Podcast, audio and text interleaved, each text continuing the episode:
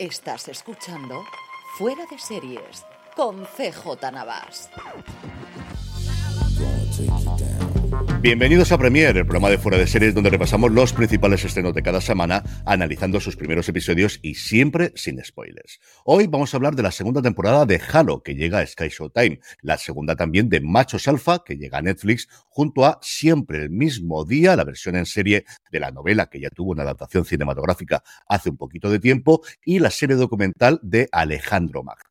En HBO Max recibimos la segunda temporada de Tokyo Vice y Feud, Capote contra los cisnes.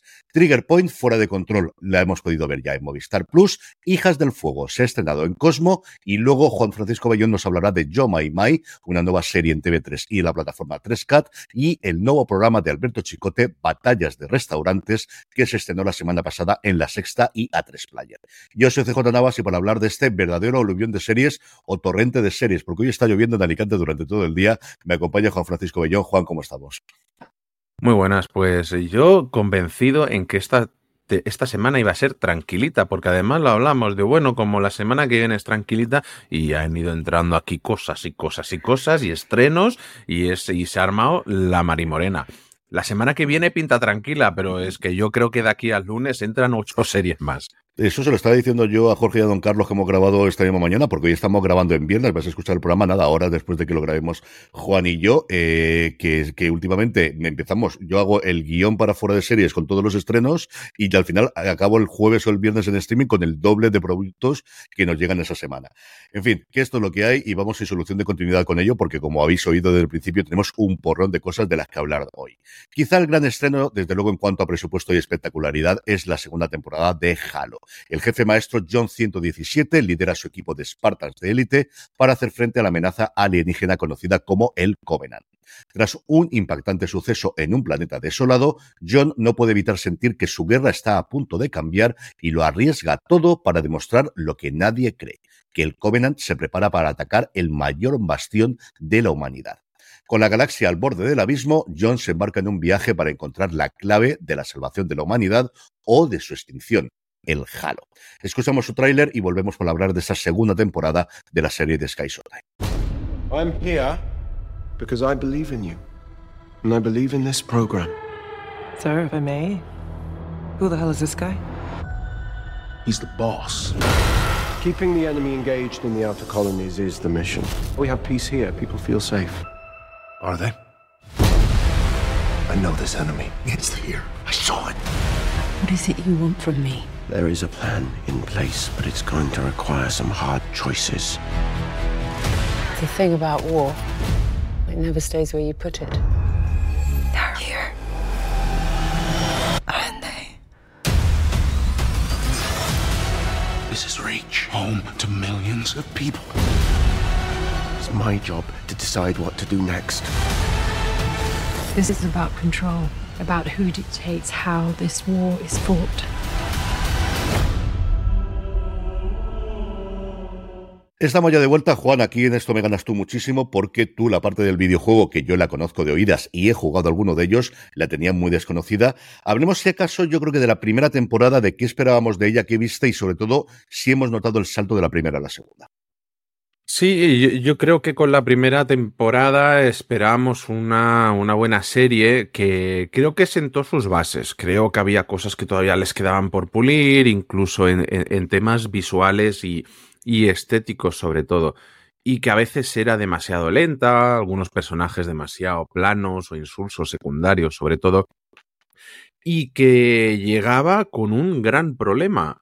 ¿Cómo adaptas esto a una serie o a una película con un personaje principal que jamás se había quitado el casco en el videojuego, que apenas tiene diálogo en el videojuego porque tú allí jugabas en primera persona pegando tiros, pero hablaban los demás y quien no hablaba mucho eras tú. Entonces, hay mucha gente que dice que el jefe maestro tenía una gran personalidad, pero a mí me cuesta mucho decir eso. La verdad es que dista mucho de, ser alguien con, con, personalidad propiamente dicha.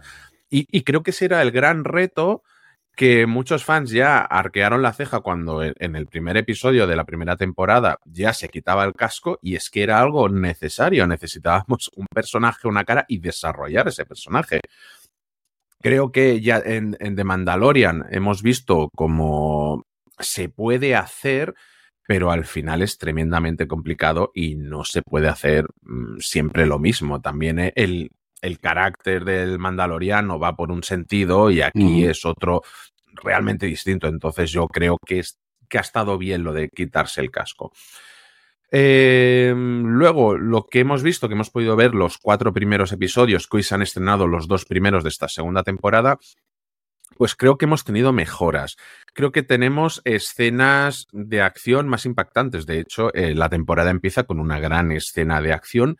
Vemos más CGI, vemos más, eh, más peleas y combates en CGI, que en la primera temporada se veía más a ellos con los cascos. Pero claro, esto generaba otro problema, es que son unos trajes tan grandes, tan pesados, que, que parecen tanques moviéndose. Y realmente los Spartans son muy ágiles. Y aquí, con ayuda del CGI, creo que perdemos un pelín de realismo a cambio de conseguir más espectacularidad. A mí me ha parecido bien, no sé si a todo el mundo le gustará, pero, pero creo que es acertado. Y luego, ¿qué ganamos? Creo que, con- creo que tenemos unos personajes secundarios que, aunque siguen siendo un poquito planitos, creo que sí que se toman el tiempo para desarrollarlos un poquito más, que nos encariñemos con, con ellos y que tengan al final algo por, por lo que vivir. Y, bueno, y, de cara a los otros cuatro episodios que nos quedan, creo que la cosa promete bastante. Eh, la serie, creo que esta segunda temporada está muy inspirada en el último juego que hicieron sus creadores originales, que es el de Reach, porque además se sitúa en el planeta Reach y Ujú. creo que quien haya jugado ya que el juego, la cosa me da la sensación de que va bastante por ahí. Eh, y luego tenemos cositas. Hemos ganado en cinematografía, que creo que era muy desigual, incluso en, en vestidos, en atrecho. La primera temporada era enormemente desigual. Teníamos momentos de mucha calidad, con otros de bajo, que se notaba que había mucho menos presupuesto para recrear las cosas. Y aquí creo que lo que se ha conseguido con la serie es darle un empaque visual, estético, narrativo. Creo que va por muy buen, por muy buen camino. La primera temporada mm, no estaba mal, pero claro, es que es tremendamente complicado pasar, y además un género como el de la acción, a 8 o 10 capítulos en el que no puedes estar pegando tiro constantemente porque entonces la serie sería un sinsentido. Entonces, Mm. bueno, creo que las tramas se desarrollan alguna vez más lentas de lo que nos gustaría, pero aún así creo que esta segunda te- temporada es más emocionante, los personajes están mejor trabajados y, y, y visualmente, pues, oye, pues creo que es una alegría para la vista y para disfrutar de los amantes del sci-fi.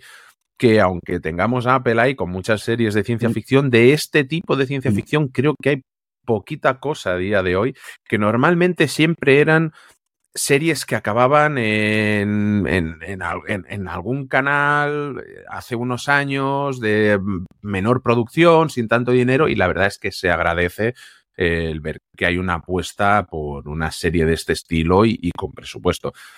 Que la saga original, pues que tiene a día de hoy, no está en su mejor momento precisamente. De hecho, es que todos los planes que habían para el último videojuego mm, se han cortado de raíz, se ha despedido a gente del estudio y todo, y se va a reenfocar toda su estrategia. Hasta hay rumores, y no estoy bromeando, de que podríamos ver a Halo en, en las consolas de PlayStation a no mucho tardar. Las cosas vienen calentitas por parte de Microsoft. Espero que ningún fan de aquí se tire por el balcón ahora cuando nos escuche.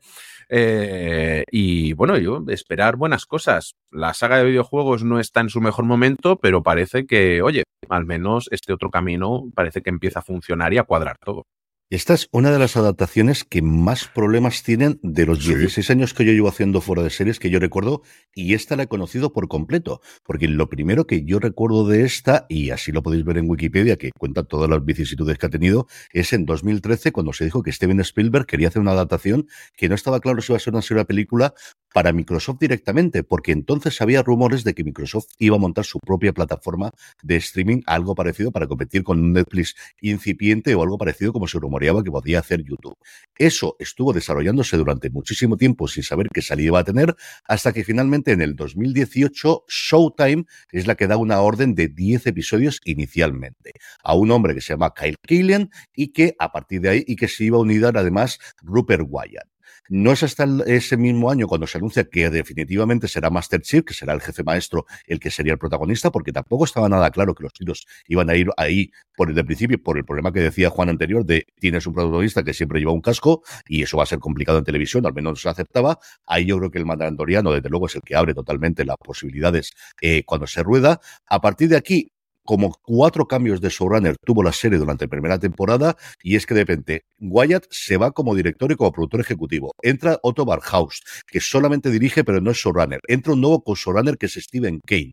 Esta gente rueda lo que puede antes de la pandemia, que son solamente cinco episodios, lo remontan, le reducen el número de episodios de 10 a 9 y tienen que rodar en la segunda parte de la temporada y hacerla prisa y corriendo en Budapest en febrero del 2021 con todos los sobrecostes que os podéis imaginar que tiene rodar en febrero de 2021 en cualquier lugar del mundo. El caso es que se habían gastado 40 kilos antes de la pandemia y luego esta horquilla me parece maravillosa que dice Wikipedia es que habría costado entre 90 y 200 millones. Es decir, no, dos millones para arriba, dos millones para abajo.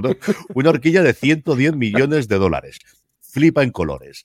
Es desde luego una de las grandes apuestas porque en el interín lo que se hace es, se crea Paramount Plus y se decide que esto sale de Showtime para ser una de las grandes franquicias de, eh, del nuevo eh, Paramount Plus, a ver si con esto lo podemos resucitar, que además es la casa de Star Trek y hay determinadas cosas que pueden sonar especialmente a las series nuevas de Star Trek, sobre todo a Discovery, y se anuncia que los dos showrunners van a salir después de la primera temporada, cosa que no me extraña, porque creo que ninguno de estos quiere saber absolutamente nada más después de todos los problemas de desarrollo que ha tenido la misma, y entraría un nuevo productor ejecutivo y un nuevo showrunner, que este sí ha sido el encargado de los episodios de esa segunda temporada, de los ocho episodios que va a tener esta segunda temporada, que se llama David Wyler.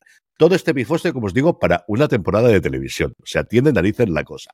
A partir de aquí, es una serie que recuerda que tiene, yo creo que al final hace muy bien en lo que yo estoy en la segunda temporada y lo que estoy, porque me estoy enganchando ahora es la primera de nuevo de Battlestar Galáctica le ves alguna de las cosas, sobre todo la sociedad, de, de, de, Expanse recientemente le ves.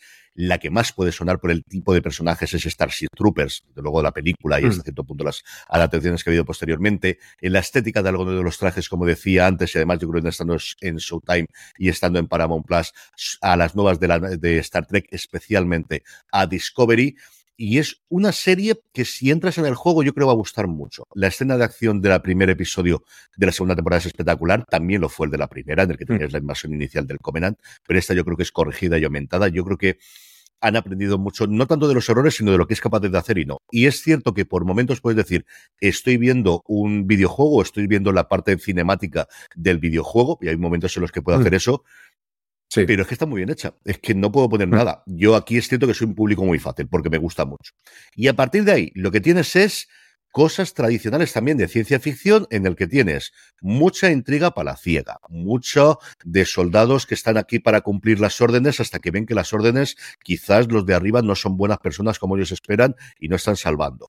Un por fin le da Paul Schreiber que pueda actuar un poco dentro de lo que puede el hombre, un actor que yo llevo viendo un porrón de tiempo y que aquí está en plan de Richard, o sea, es una cosa espectacular. El, el trabajo de gimnasio de este hombre no se lo puede negar, igual que a ninguno de sus coprotagonistas. Se nos presenta un villano, igual que había un antagonista, un antagonista la primera temporada muy interesante, un villano que aquí nos plantea Además, como tiene que ser de lo de ciencia ficción, de yo soy tu verdadero mm. amigo, pero al mismo tiempo te voy a hacer por este lado, pero estoy en la posición, pero cuando tengo que mandar, mando. Y luego recopilar, yo creo que eh, Juan me decía, pero tienes que ver la primera que si no, no te vas a enterar de nada, o al menos ver una recopilación. Sí, es cierto que hay personajes que no sé de dónde vienen exactamente cuando ves la primera y la segunda temporada, ¿no? Y, y, tienes este y este quién es, o este planeta, o este otro personaje que aparece aquí en medio de lo que parece una subasta de esclavos, pero puedes seguirla. Ya, yo voy a ver ahora la primera temporada por conocer lo que hay, pero no es eh, vais a perder eh, esas relaciones pero creo que es lo suficientemente, y yo creo que esto es derivado de los problemas de la primera temporada, de corte y de vamos a contar una mm. historia nueva, una historia de hay unos bichos que van a destruir a la humanidad y unos bichos que dan mucho susto y mucho miedo y no tienen problema en matar. Es decir, aquí tiros y sangre no se cortan un pelo, ¿eh? O sea, esto es exactamente igual que el videojuego. Aquí, vamos, eh, no hay ningún tipo de problema para estas cosas. A mí me ha entretenido muchísimo, me ha gustado mucho esa parte ya del drama de personajes, de mm, toda la parte política y de las naves. Me ha gustado bastante, bastante, bastante y tengo ganas de ver qué consiguen hacer con esa segunda temporada.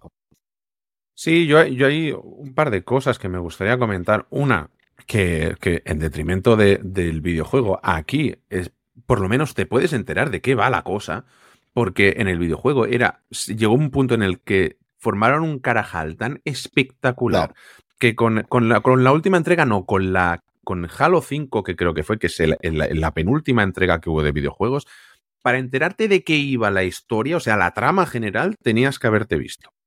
No tenías que jugar al juego, tenías que haber leído cómics, tenías que haber leído algún libro y tenías que haberte visto la serie de televisión que se hizo, que ahora voy con esto. Porque, y, y no es que no te enteraras de algo anecdótico, no, no, para enterarte de verdad de la trama de, de la historia principal, tenías que haberte mirado todo esto. O sea, yo no sé por qué les digo que la gente tenía que meterse en todas estas partes para enterarse y aquello fue otro pifostio. Es que claro, es que llevan unos cuantos. Luego comentabas que Microsoft estuvo a punto de, meterse a, a hacer una productora. No, no, de hecho, Microsoft creó su productora. Llegó un momento en el que apostaron tanto, veían tanto el auge de las series de televisión que lo que hicieron fue crear una productora y mezclar videojuegos con series de televisión. De hecho, aquello fructificó realmente en algún documental sobre el videojuego de ET, que seguramente lo podéis encontrar por ahí. Y luego fructiferó en, sobre todo en dos cosas. Uno, que fue un juego con Remedy, los creadores de Alan Wake, que es que cuando tú acababas, digamos, una parte del videojuego, saltaba un capítulo de la serie y veías la parte de los malos. Realmente no estaba mala, que a mí me gustó bastante Quantum Break, que se llamaba el juego. Y luego se hizo una serie de televisión de Halo, que digamos que a los que seguías era a otro grupo de Spartans que salían en el videojuego que intentaban darte caza a ti. Pero producción de serie mm, de la época, mm, no hace muchos años, o sea, me refiero, se metieron de lleno en esto, claro, se metieron, claro, el que se compraba una máquina de videojuegos quería videojuegos, no series, entonces se pegaron otra hostia y así llevan, llevan unas cuantas, que se tienen que gastar 100 mil millones de dólares para intentar darle la vuelta en el día de hoy. A ver, a ver qué es lo que ocurre con todo esto. Yo, eh, es una serie, como os digo, que me he entretenido mucho. ¿A quién crees que le puede gustar? ¿A quién se lo podemos recomendar, Juan? Yo creo que a todo fan de sci-fi, los que en su día, como tú decías, veían eh, Battlestar Galactica, todo este tipo de series de sci-fi, de operística espacial y todo esto, creo que es una serie para disfrutarla. Mm, Va a ver con tus chavales en casa, creo que también eh, puede funcionar. Eh, al final, creo que es todo aquel que le gusta un poquito la ciencia ficción. Es una serie muy entretenida y, y bien hecha, sobre todo, y en esta segunda temporada mejor que en su primera. Mucho, mucho. Yo creo que en general, si estáis buscando una serie de acción y con sus Hmm. tonos dramáticos, que a ver cómo evolucionan. Aquí el problema es que solamente hemos podido ver los cuatro primeros, pero tengo curiosidad por ver cómo evolucionan. Creo que lo han conseguido y una serie que nos puede dar muchos años. O sea, yo creo que es una serie Sí. que pueden tener, desde luego, recorrido y convertirse en uno de los bastiones cada año, año y medio, dos años para Paramount Plus, Hmm. si sigue existiendo Paramount Plus. Pero esa es la segunda derivada. Ya veremos. Sí, yo, creo que sí. Al final creo que han hecho una apuesta. Esta segunda temporada ha salido bien y, y que vengan más temporadas porque se disfruta tranquilamente. Y pasamos ahora de Paramount Plus y Sky Showtime a Netflix porque hoy viernes nos llega la segunda temporada de Machos Alfa, un exitazo para la plataforma que ya lo fue en su primera temporada en el estreno y cuya sinopsis nos dice así. Pedro, Santi, Luis y Raúl creen haberse deconstruido cuando la realidad es que están más desubicados que nunca. ¿Conseguirán adaptarse a esta era de la igualdad de, sex- de sexos, parejas abiertas y Tinder o seguirán saliendo el macho alfa que llevan dentro? Eh, escuchamos su tráiler y seguimos hablando de la segunda temporada de Machos Alfa. Lo llaman de construcción de croqueta. Pero esto ya no es una croqueta. Es otra cosa. Pues así me siento yo. Mis colegas y yo hicimos un curso de deconstrucción de la masculinidad. Anda, mira, otro aliade. Aún estamos asentando los conceptos. Me quieres hacer un test de alcoholemia antes de echar un polvo. La pareja heteronormativa y monógama está en crisis. Pedro, que una cosa es estar deconstruido y otra cosa es ser un pringao. Quiero dejarlo con Blanca. La última casi te mata con el coche. Y ahora la maja. Así que pareja abierta. No me entra ni Dios. Con lo cómodo que es poner los cuernos. Hacerse a ese nuevo hombre que nos pide la sociedad moderna cuesta. ¿Qué problema hay en gustarle a tu jefa calentorra? Te la tiras y pides un aumento. Patriarcal. ¿Qué soy, mi grupis? Es que nos hemos deconstruido, pero tenemos muchas dudas. Nos hemos tenido que replantear todo. Cásate conmigo. Ya estamos con los anillos. Ya no sabemos ni quiénes somos ni qué nos gusta. habéis dado cuenta de que estamos ya a mitad de la vida? Y nos queda la mitad mala. Desde que hicimos ese curso todo ha ido peor. ¿Qué eres ahora? ¿Un héroe por deconstruirte con tus colegas? Perdón. Pero eres heteroflexible. Yo estoy más perdido que nunca. ¡Cállate! Abraza tu vulnerabilidad. Abrázala, Pedro. ¿Y no es más fácil que se la tire? Bueno, CJ, eh, primera temporada, yo creo que fue un temporadón. Yo me reí muchísimo, tenía muchas ganas de ver esta segunda temporada. Tú has visto los tres primeros, yo he podido ver la temporada completa, que, esperabas de ella o en su día y de, de esta factoría de los hermanos Caballero. Pues lo que tú has dicho, es una factoría que funciona como un reloj y que esta gente sabe siempre bien lo que hace. Y aquí tienen el tono cogido desde el segundo cero. Es que desde el principio es una serie que funcionaba extraordinariamente bien. Con los guiones de un humor que ya tenemos la tradición, que ya conocemos desde luego de Aquí no hay quien viva, de, de, de la casa vecina, de, del pueblo y de todos los demás, pues corregido e inventado, en esta parte centrado. Y al final es que es un humor que saben encajarla, que tienen del pulso de la calle y el pulso del humor español y de lo que ocurre en el día a día de las personas normales o más o menos normales, aquí hay alguno que tenga profesor que quizás se pueda alejar un poquito de lo que el, común de los mortales pueda verlo, pero que al final lo tiene muy bien encajado tienes ocho personajes con gente que tiene una vis cómica, que tiene un timing perfectamente eh, maravilloso, y los que esas relaciones de pareja van a tener todas y cada una de ellas una diferente, pues el que tiene la pareja la que sigue, la que no sigue, la que él quiere, la que ella quiere, pero el otro no quiere, la que realmente la relación importante es la que tienes con la hija, y luego mi relación favorita, por un lado porque es Fele Martínez, y yo a lo quiero muchísimo, y luego porque Raquel Guerrero hace un personaje como Esther absolutamente maravillosa, y empezando en esta primera temporada en el que le enseña porque su marido es el más acostumbrado, el que más ha sido convencido por esta parte de la deconstrucción, mientras que ella dice, ye, ye, que si te pega, le pegas tú, déjate de leches y deja de tonterías cuando de repente Adri le está pegando un compañero en clase a uno de sus hijos en momentos hilarantes de los primeros episodios. Es una serie que a mí me parece divertidísima, es una serie que cuando entras en ella y el tono lo tienen cogido desde el principio es muy entretenida, en esta segunda semana, en esta segunda temporada, pues como podríamos imaginar, tenemos a Gaetana Guillén Cuervo que hace de la jefa de uno de los personajes está maravillosa. Ah, en ese mismo lugar donde trabaja él tenemos a Carlos Arece haciendo un personaje diferente del que puedes imaginar inicialmente, pero que todos conocemos a alguien así. Eh, del momento, bueno, pues quizás nostálgico de ver a Itziar Castro como una de las empleadas en ese mm. lugar también, que es una productora de las últimas palabras, de las últimas cosas que ha podido hacer esta mujer antes de fallecer repentinamente a finales del año pasado.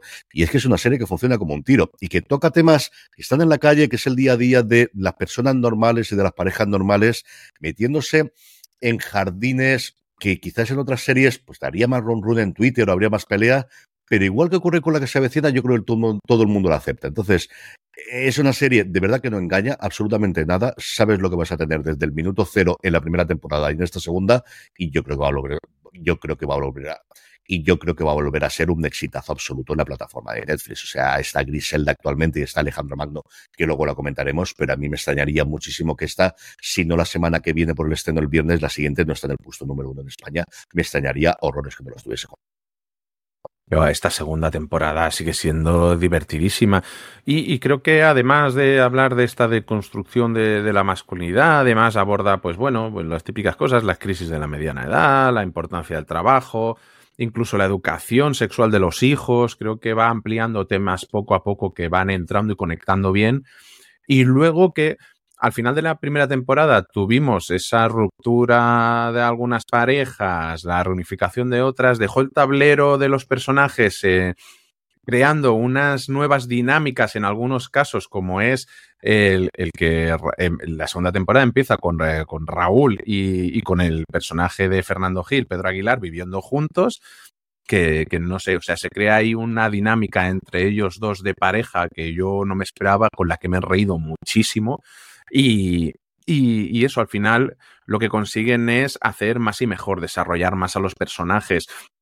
Es una serie que me recuerda mucho a aquellas escenas de matrimonios o uh -huh. matrimoniadas, no recuerdo ahora cómo, cómo se llamaba en, en, su día, que veíamos en televisión española y aquí pues eh, corregido y aumentado con 80.000 cosas más. Creo que los tres primeros eh, capítulos están bien, pero a partir del cuatro yo creo que empieza a subir el nivel y es donde empiezas a, a reírte de verdad. Los episodios cuatro y cinco son divertidísimos, como, como poco recuerdo.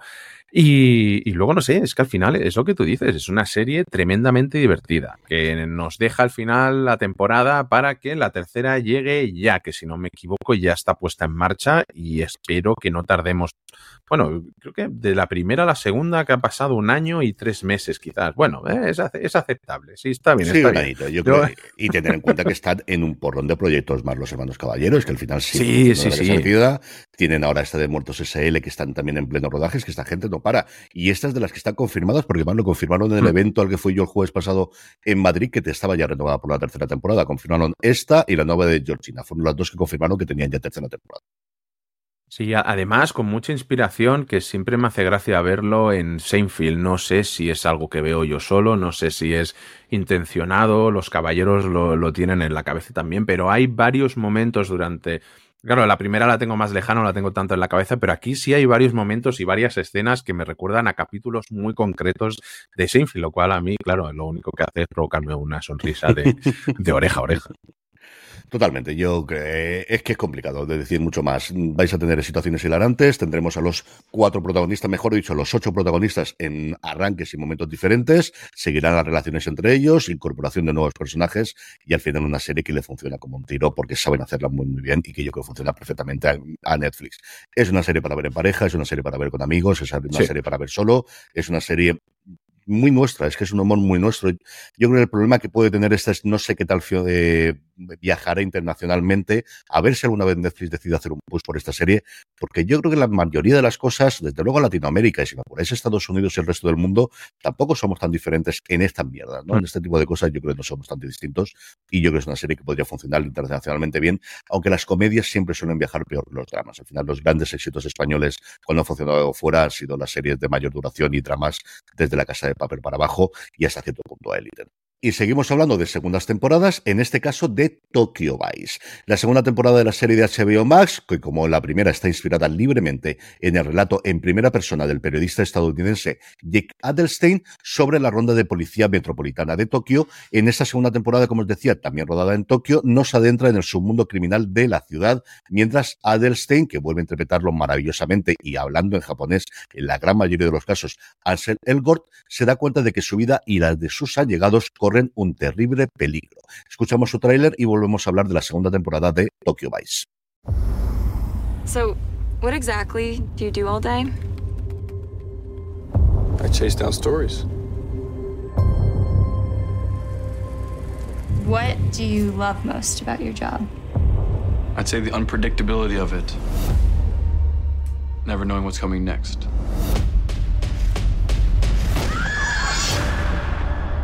Jack, you did not come to Tokyo in pursuit of one man. There are other stories, other crimes to be exposed. That is your job. If you saw anything that can help me, now's my chance. I saw a tattoo. You know I'm on something. Chase it. Tell no one. 警察に潰されるか。自分たちが変わるか。答えは一つ。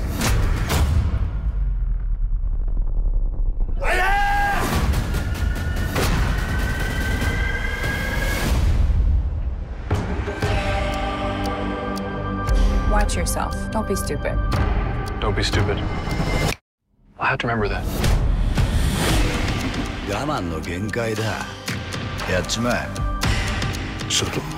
お前をこんな目に遭わしたやつ生かしおかねえからなもう十分です Who knows what he'll do if Tozawa thinks we have this information? Maybe you should lay low. Today, a man told me he'd kill me if I don't stop writing. I think you gotta keep calm. Be careful. Other people are relying on you now. You are the way this ends. 何事にも代償がつきもんですから。その代償に見合うものにしないと。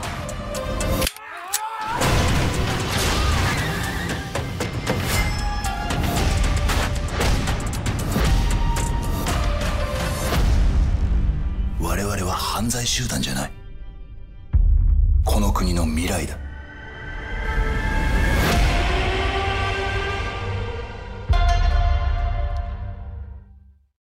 Estamos ya de vuelta. HBO Max nos ha traído la serie este pasado 8 de febrero con sus dos primeros episodios. A partir de ahí, uno cada semana hasta completar los 10 episodios de los que también costará esta segunda temporada. Juan, yo de esto no he podido ver absolutamente nada. ¿Qué te ha parecido y qué cambios hay con respecto a la primera temporada de Tokyo Vice?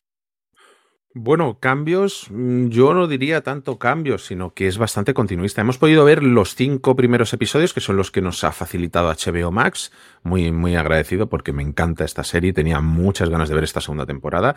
Y al final lo, que hace la serie creo que es mantener la intensidad y, la violencia que, vimos en, en esa primera temporada se introducen nuevos personajes, se profundiza más en la vida personal de los protagonistas, incluso en los secundarios, de la jefa de redacción, sobre todo, vemos, vemos mucho, mucho más de su historia y, bueno, pues al final lo, que están haciendo es mantener todo lo que funcionaba e ir añadiendo pequeñas capas de complejidad a la trama, permitiendo un desarrollo al final también pues más rico de los personajes. Y luego lo que a mí me flipa que es la estética visual. Creo que Tokyo Vice sigue siendo una de las series con mejor cinematografía que tenemos ahora mismo en, televisión, en streaming y con un, con un sello visual de, que captura, creo que la ciudad de Tokio como pocas veces se, se ven en pantalla. Y luego lo que tú decías, esa dinámica que tenemos entre Ansel Egor y Ken Watanabe, que es por el que siempre que está en un proyecto es que no puedo hacer otra cosa de apuntármelo y verlo,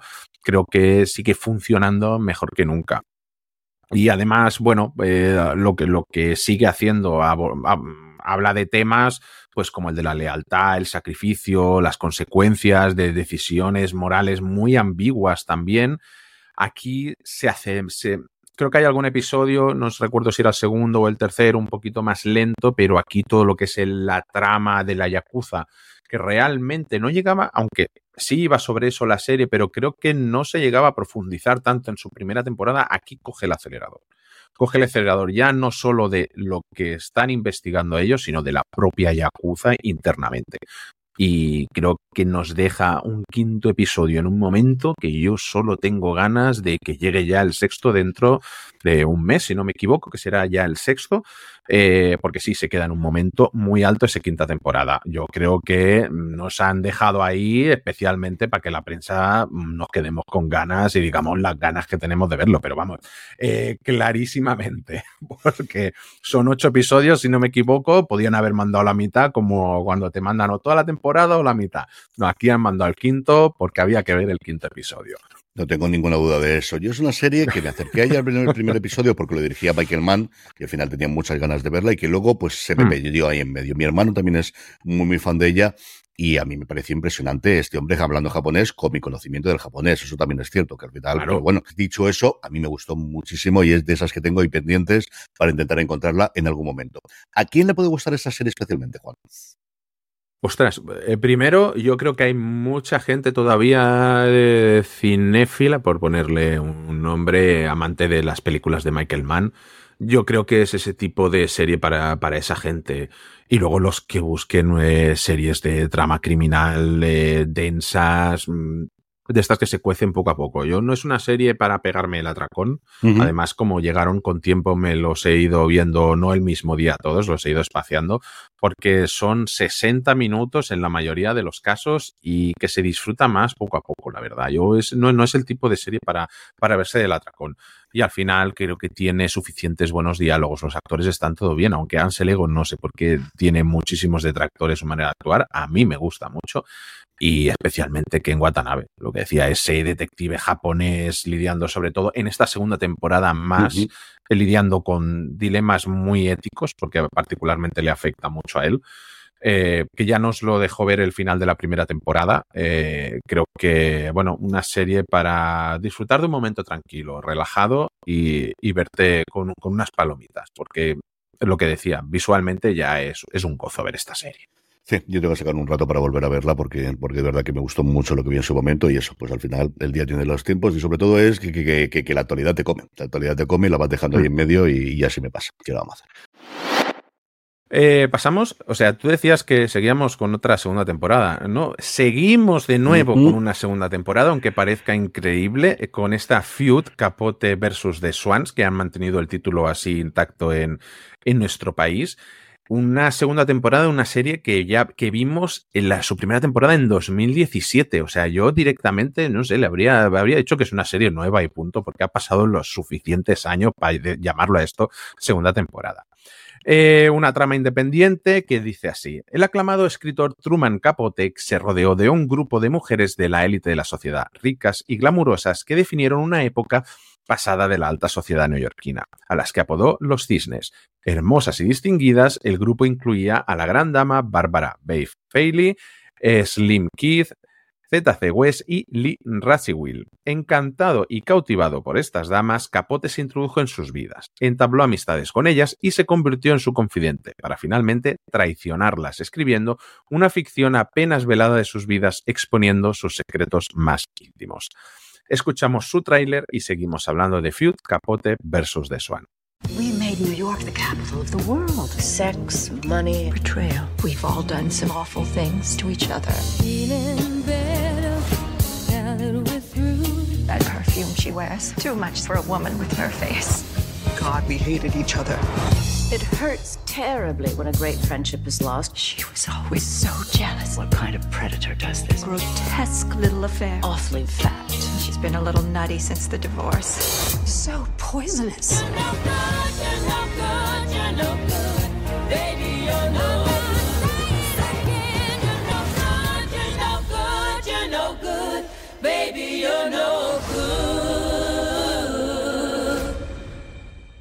Eh, hemos podido ver los dos primeros episodios, que son los que nos ha facilitado amablemente HBO Max. Eh, creo que la crítica americana también solo pudo acceder a estos dos, cosa que me pareció bastante extraña, pero pues normalmente a ellos siempre les llega más cuando a nosotros nos llega poquito.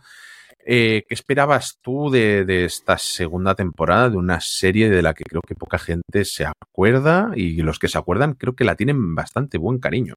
Sí, es que la primera temporada estuvo francamente bien. Es esa época en la que, en la que Ryan Murphy no podía hacer absolutamente nada malo y se metió a hacer un montón de franquicias. Y esta es cierto que es una franquicia que tenía olvidada porque no acabó de arrancar los otros proyectos. Se llegaron a anunciar hasta tres, cuatro posibilidades. La que estaba más avanzada iba a ser la segunda temporada. Era una sobre el príncipe Carlos y Lady uh -huh. Di. Eso, yo creo que con el auge de The Crown se quedó eh, entre eso y que Netflix ya estaba desarrollando, ya había fichado en ese momento a Ryan Murphy, aquello se olvidó y de repente nos encontramos con que esta, que era una idea que iba a ser para una tercera o cuarta posible temporada, de repente se pone a hacerse aquí. Yo esperaba mucho de la serie, conforme vimos los trailers y vimos el elenco, me apetecía muchísimo, muchísimo verlas.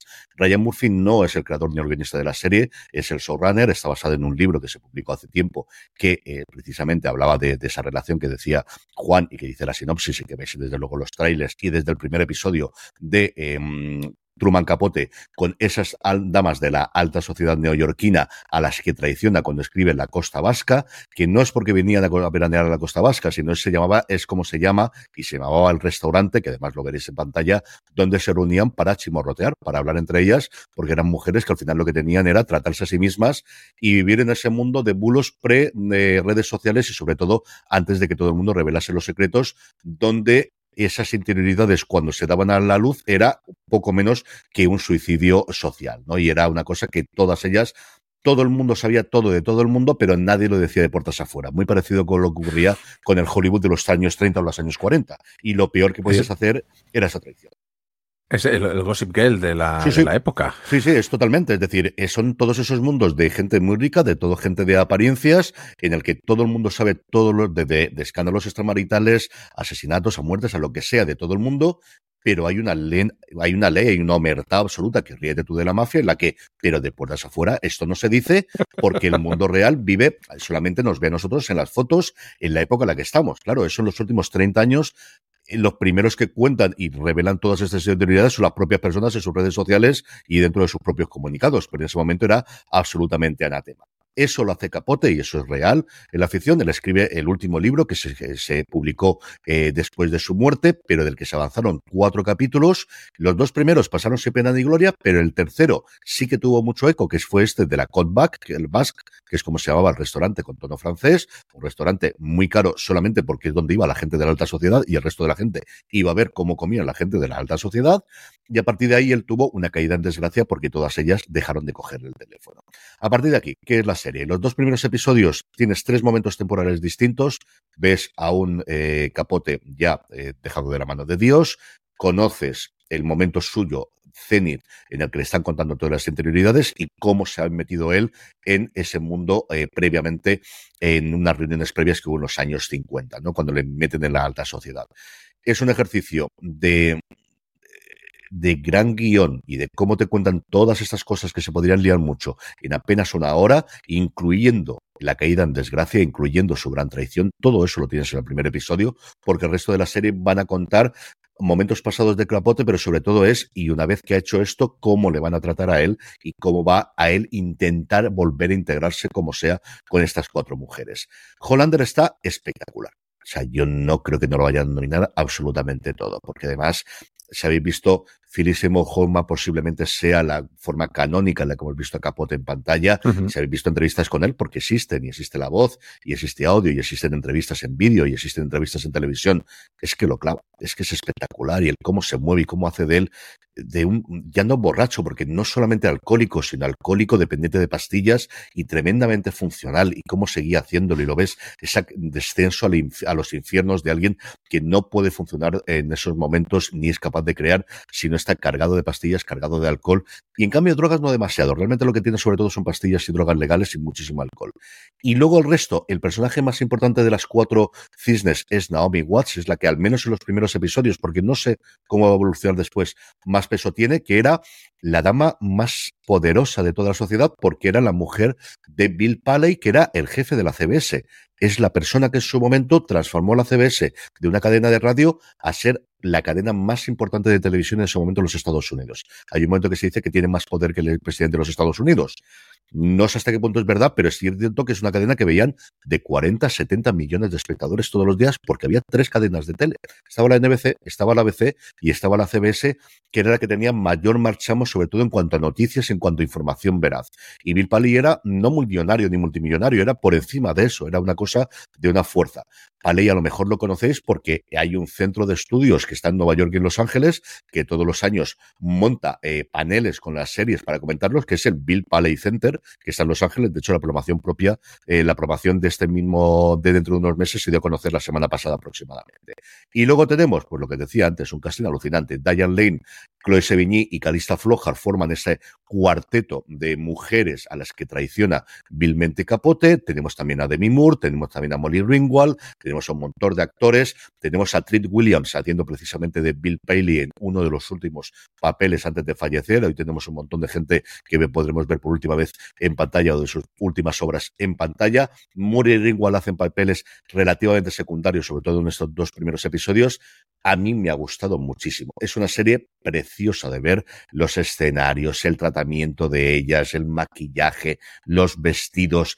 Es que es una serie de eso siempre lo ha cuidado Ryan Murphy en sus producciones, esté el más implicado, menos implicado desde lo primero, desde Nip Tuck, eso siempre lo ha hecho bien. Y aquí es que además se presta a ello, se presta a los aviones de lujo, en una época en la cual además se podía fumar dentro de ellos, en los restaurantes, en las casas, las casas son unas mansiones alucinantes, las comidas, la, absolutamente todo. Es una serie preciosa y maravillosa de ver, que es una fantasía, porque es un mundo de fantasía. Es decir, lo que te cuenta esta serie te dice que está en Westeros y estarías en Juego de Tronos. Te dices que estás en otro lugar, te creerás que es una serie de ciencia ficción. Es una historia tan alejada de la realidad del común de los mortales a día de hoy que podría ser perfectamente una historia de fantasía, de ciencia ficción o de eh, totalmente inventada en un mundo imaginario. Pero no, no, ocurría en la Nueva York de verdad, ocurría en ese mundo, como os digo, en una cosa absolutamente alejada de lo que normalmente cualquier persona podía conocer y ese mundo solamente lo podía conocer pues comprando el equivalente al hola o al 10 minutos de papel cuché que tenías en Estados Unidos a través de la radio y a través de la televisión. Polín, yo tengo, tengo muchas ganas de, verla, pero es que la semana no tenía más horas, Carlos. Uh. Eh. No, no, si vamos, tú, has visto una barbaridad comparado con lo que he visto yo, que, al final he podido ver tres o cuatro. Esta es que sinceramente sé que tenía muchas ganas porque era muy complicado que eso no me fuese a gustar. Si a mí es, hmm. eh, tengo esa querencia y esa, igual que la, parte, como os decía antes, del Hollywood de la Edad Dorada, pues esta parte de la Nueva York de mucho dinero, de muchísimo dinero de los años 70, que es divertida. O sea, es que de verdad, que son todo apariencias, pero, pero apariencias con muchísimo dinero detrás. Y yo tengo, mucha, tengo muchas ganas de verla. Ryan Murphy no es que para mí sea el, el, mejor porque sí que tiene cosas muy interesantes como esta feud que me encanta, otras que me gustan menos como aquella. Se llama Hollywood Land, puede ser, que, sí. que sacó en Netflix también, que no acabó de cuajar. Yo no, no sé qué, qué pasó allí. Y, pero esta para mí es de las que tengo apuntadas, vamos, y espero a ver este fin de semana un rato tranquilito y, y poder verla con calma semana a semana, que también me apetece tener mis series de semana a semana, que, que, se hace complicado a veces. Esta serie se va a ver, yo creo, en HBO Max. Ahora, si esta serie se estrena en Netflix, está en el top 1 durante cinco semanas.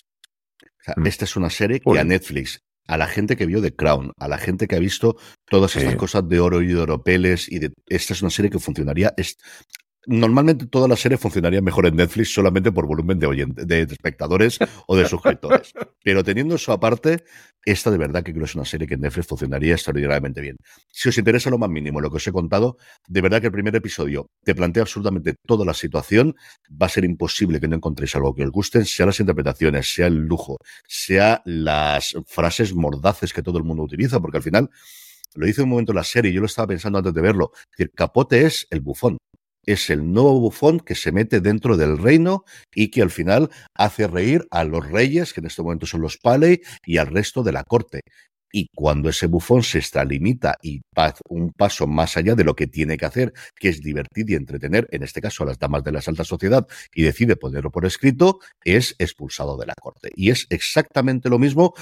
Es que sería una historia que te trasladas al siglo XV y la haces de fantasía heroica y tendría todo el sentido del mundo. Es exactamente eso. Es el bufón de la corte que se congracia con absolutamente todas las damas de la corte, incluido con la reina. Hay un momento en que tiene un paso en falso y es echado de la corte. Y eso es la historia que nos cuenta ese primer episodio y la evolución la veremos en el resto. Esta es una serie que desde luego yo veré sí o sí hasta el final. Cambiamos, pero seguimos hablando de segundas temporadas. Segundas temporadas que no pone temporada 2 en el título, pero segundas temporadas. Y es que hablamos ahora de Trigger Point, subtitulada dos puntos, fuera de control, la nueva temporada de esta serie de la artificiera interpretada por Vicky McClure llamada Lana Washington. Lana Washington, aún afectada por los últimos acontecimientos que vimos en la primera temporada de Trigger Point, se mantiene al margen del trabajo de campo como artificiera. Ahora imparte formación rutinaria de prevención y seguridad en ataques terroristas con bombas y acaba de regresar de liderar un entrenamiento especial para equipos de desactivación de bombas en suelo ucraniano. En mitad de una de sus charlas, una bomba explota en el centro de la ciudad. Lana se encuentra muy cerca del incidente, pero ¿está realmente preparada para volver a la acción? Escuchamos su tráiler y volvemos enseguida. IED confirmed. Expert Washington. Sir. Great to see a woman in the job. Who's that? So who are we dealing with? Anarchists? Islamists? Extreme right? Take one more step and I'll shoot! Stop! I hooked up online with this cyber group. They were fighting back against big tech, big business. These guys are clever. Many more will die before you stop them.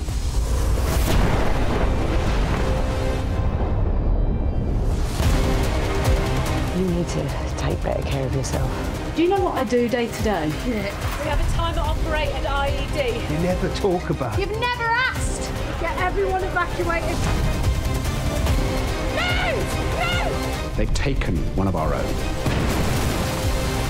It's our fight, and we will win.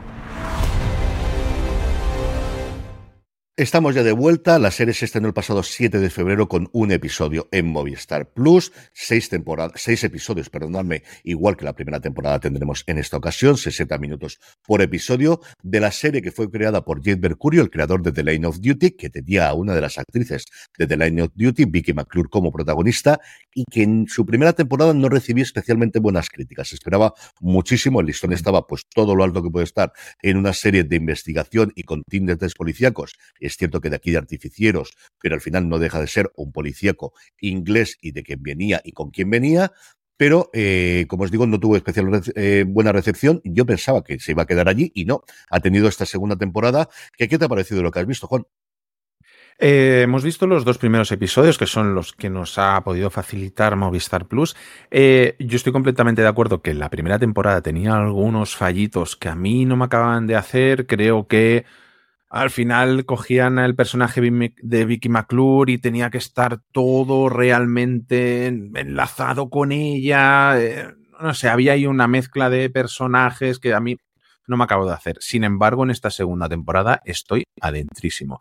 Bueno, primero que Vicky McClure ya es eh, para mí junto a King Winslet lo mejor que puede venir de Inglaterra siempre. O sea, si pasan por aquí, por favor, una alfombrilla roja por donde pasen. Eh, es, que, es que da gusto verla, es que es maravillosa. Si alguien quiere ver algo también reciente que ha hecho hace poco, I Am de, en Cosmo, que tiene un episodio que es maravilla pura y se puede ver lo que es capaz de hacer eh, ella como actriz dramática y que lo podéis ver también en Movistar como, como esta serie. Eh, no sé, una segunda temporada que a mí, me, sobre todo su segundo episodio, me ha dejado con el culo torcido. Es de aquellas series que, como me decía arroba yo no me aburro, Marilo García en, en Twitter, es una es reina del cliffhanger y aquí es que, vamos, es que lo, lo demuestra. Eh, no sé, tenemos a esta, a, esta señora artificiera, eh, desactivadora de bombas, que además lo enseña todo de una manera bastante realista, todo lo que lleva la, todo lo que conlleva esta, si, sin ser yo experto en la materia, yo no me pongo a desactivar bombas por la calle los fines de semana, ya lo digo, pero me lo creo, o sea, me creo que esto sea así realmente.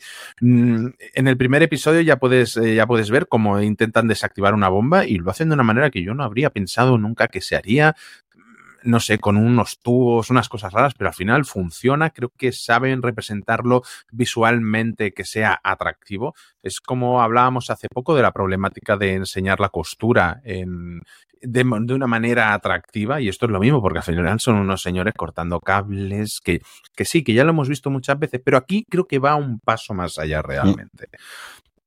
Y luego lo que decía, tenemos, en, el segundo episodio hay una escena que si me dices que es parte de una película de show, yo me lo creo. Pero, pero de, de, locos, de no esperarte ni, ni lo que está pasando ni el resultado. Mm, yo estoy como loco por ver más episodios de esto, ya te lo digo.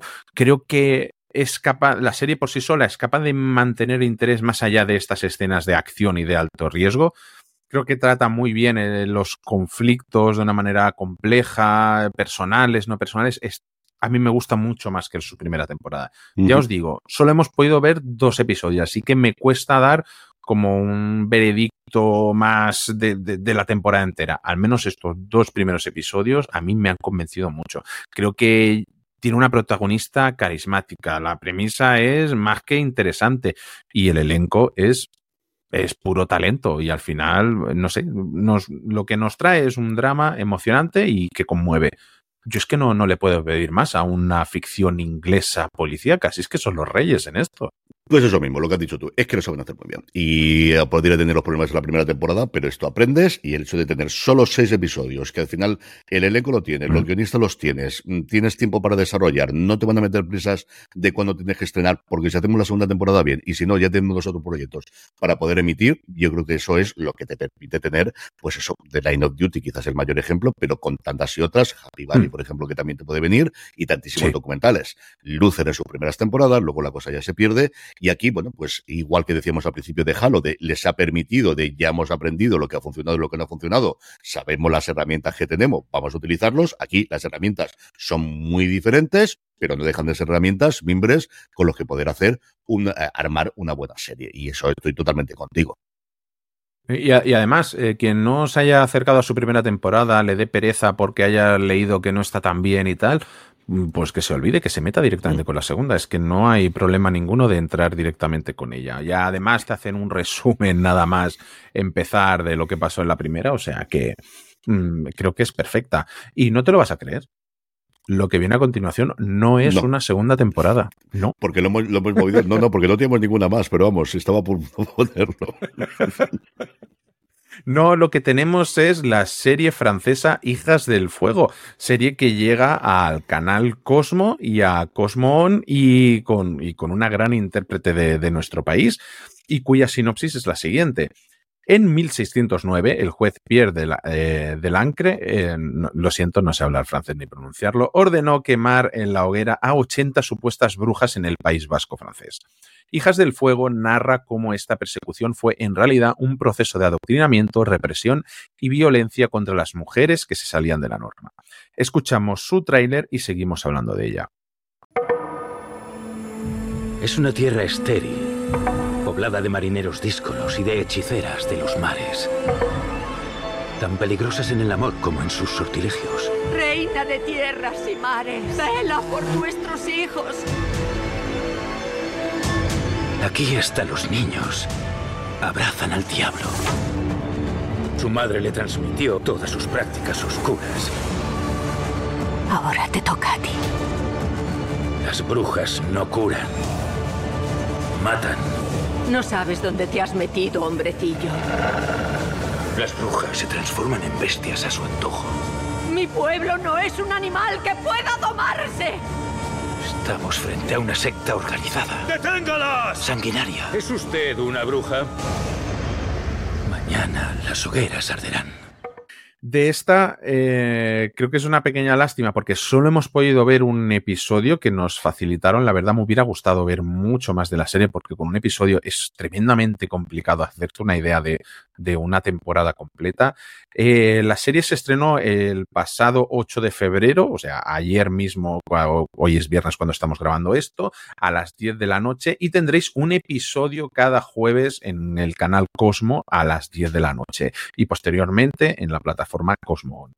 Eh, CJ, eh, ¿qué esperabas tú de esta serie y qué te ha parecido lo, lo, que hemos podido ver? Exactamente lo que me ha dado Juan. O sea, esa es una serie para el público de Cosmo. Mm. Es una serie clarísimamente para el público de Cosmo. Normalmente son series inglesas, en este caso es una serie francesa, con el atractivo para nosotros, y ahí lo ves en todos los trailers, de Ángela Molina, que no es la protagonista principal. Miento, Ángela Molina y su peluca blanca, porque el pelo de la sí. peluca que lleva Ángela Molina es absolutamente imposible si ves solamente los trailers o ves alguna fotografía de ignorar. Ángela Molina Pero le queda muy bien. Sí, sí, sí, sí, lo, lo, hace muy bien. Y ella habla francés porque es de la escuela francesa. No es tanto como Victoria Blir, que lleva viviendo en París, yo no sé el tiempo, pero al final es de esa generación de actrices españolas que estudió en francés y que muchos de los pinitos y muchas de las, de las sus actuaciones, más que en inglés, las hacen en francés y tiene un francés bastante más que respetable, incluido el acento. O sea, yo esa parte la hace francamente bien. ¿Qué es lo que nos cuenta la historia? Lo que ha dicho Juan. Al final lo que tenemos es una persona muy mala, malvadísima, malvado, pero malo, malo, malo, malo, malo, que es este juez que va a, después de un chivatazo que le sueltan, a ver qué está pasando en el País Vasco francés, una tierra para él de bárbaros, indeseables y de gente de mal vivir, porque al parecer allí tienen brujas. Y estas brujas son el personaje de Ángela Molina, que se llama Gratian Elisandre, que es una vieja sabia que parece que sí puede tener comunicación con la naturaleza, ver espíritus, pues estas cosas que podrías tener de cualquier persona que a día de hoy estaría echando las cartas del tarot y que entonces podrías tener como bruja. Luego, Ángela tiene tres hijas. Lo de las hijas es absolutamente apabullante porque no sé cuál es más guapa de las tres. O sea, aquí es un mundo en el que no hay enfermedades y en el que no hay sociedad. Es decir, es una serie de fantasía. O sea, más que de, la parte histórica está muy bien, pero es una cosa de estamos viendo ficción y vamos a ver, ninguna tiene ni una mácula. O sea, es una cosa pero espectacular. Y además todas inteligentes, todas buenas personas, todas amantísimas. Aquellos que tienen, quieren ser amantísimos de sus maridos, amantísimas de sus maridos. Aquellos que no, no lo serán, pero se vivirán por el pueblo. Es decir, en estos son el colmo de la virtud cada de ellas. Es decir, un tipo de serie que funciona muy bien y que es para el público de Cosmo. A mí me ha entretenido mucho, me ha, me ha parecido que está muy bien. Tenemos de la, de la que parece que va a ser la heredera del de personaje de la Ángela Molina, que ella no quiere, pero su madre le está obligando, y ella realmente parece que mm. tiene esas percepciones extrasensoriales que llega hasta donde queráis que llegar. La otra hija que después de muerto el marido se ha hecho con las riendas de la pesca, que es de lo único que viven en el poblado donde ellos viven, y que es la jefa y todo el mundo, especialmente el noble de la zona, quiere casarse con ella, pero ella quiere ser una mujer independiente en estos tiempos de Dios. Y es que no puedo decir mucho más en contra, Juan, porque es, es, de verdad una serie que no se engaña. No os digo siquiera viendo el primer episodio, viendo los primeros 25 minutos, ya sabéis cuál es el planteamiento de la serie. Está muy bien rodada. ¿Tienes un lujo Sí. rollo de Crown o como decía antes de Swans? No. ¿Tienes un lujo aplardado para...? Sí, yo creo que se ve bien, tienes buenos escenarios naturales cuando tienes que tenerlo, es decir, esta serie antes, el paseo, por ejemplo, por la playa, que se pegan en el primer principio del primer episodio, hace unos años no los tendrías porque no habría presupuesto para hacer tantos exteriores. A día de hoy sí que los tienes. Y yo creo que es una serie que no te va a engañar, tremendamente respetable, con el atractivo para nosotros de ver a Ángela Molina, te permite conocer a algún actor o actriz francesa que siempre está muy bien por aquello del que dirán, son solamente seis episodios, y entiendo que esto en Cosmo normalmente lo que hacen es colgarla completa cuando se estrena en Cosmo en lineal, lo voy a mirar mientras Juan habla ahora, por si acaso estuviese ya disponible completa en Cosmo, pero yo creo que sí, y de verdad que es una serie que si lo que ha contado Juan inicialmente de la sinopsis, se lo cuento ahora, os apetece, muy para ver en pareja, muy para ver en un momento dado de quiero una serie sin muchísimas complicaciones, pero tampoco es una cosa de solamente planchar la ropa. Desde luego que yo creo que este Hijas del Fuego o Fil de Feu es una cosa que podéis ver perfectamente. Sí, yo, yo, creo que es una serie perfecta para ver en pareja, el fin de semana, tranquilos. Además, una serie que, es, que, que narra muy bien lo que, lo que te está contando. Yo no sé, creo que marca muy bien los personajes, como decías. Yo un poco lo, único que se le puede acachar, a, echar en contra es, es, lo que tú decías, que el que es malo es muy, muy, muy, muy malo y el que es bueno es muy, muy, muy bueno. No hay grises, no hay término medio, pero aún así creo que cuenta una historia suficientemente interesante y sobre todo lo que pasaba en aquella época, que muchas veces siempre oyes, ah, sí, algún, algún retrasado, claro. Eh, si las mujeres eran tan listas, ¿por qué no ninguna era científica importante? No sé qué. Bueno, pues a lo mejor esta serie te cuenta un poquito lo, lo, los porqués de la época, no fuera a ser que alguna se saliera de la norma en su día y acabara quemada en la hoguera por bruja. Eh, creo que es un, una serie muy bien hecha, es que no, no, hay, no hay más que decir. La pena es haber visto un episodio, tener ganas de ver más, porque creo que lo que hace lo hace muy bien y poquito más. Estaba mirando yo y no, no, no, no encontré nada de Cosmo, no sé si estará o no. A ver si, si aparece y si no lo colgarán después, segurísimo. Porque últimamente Sí, es Cosmo que lo que yo está cuan- haciendo era, era conforme emitía una cosa, igual aquí no tiene los derechos de streaming de la misma forma que otras series, viniendo de Francia. Eso se podría ser. Puede ser, o cuando estuve revisando los mails de prensa y eso, no ponía que estuvo, Nada. que fuese a estar completa en Cosmón, por eso no me, estuve mirando y no, no encontré, no encontré nada más. Eh, eso, una serie yo creo que bastante apañada, que sabe de verdad que os va a dar lo que, lo que os promete desde el principio y que podéis ver sin demasiado problema. Seguimos hablando de Siempre el mismo día, una serie preparada precisamente para esta época de los enamorados, para esta festividad la semana que viene de San Valentín. Emma y Dexter pasan juntos la noche de graduación y toman caminos distintos al día siguiente, pero sus vidas seguirán entrelazadas. Ella es una chica idealista y él un joven rico con ganas de comerse el mundo. Durante 20 años, cada 15 de julio, se muestra su vida cotidiana y su amistad indestructible. Escuchamos su tráiler y volvemos a hablar de Siempre el mismo día. It's one of the great cosmic mysteries. How is that someone can go from being a total stranger to being the most important person in your life.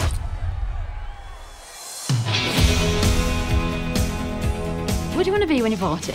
Am I allowed to say rich?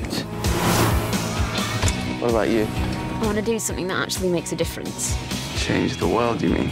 Maybe just my own tiny corner of it. You have all these people telling you how great you are. You know, smart, and funny, talented. Oi!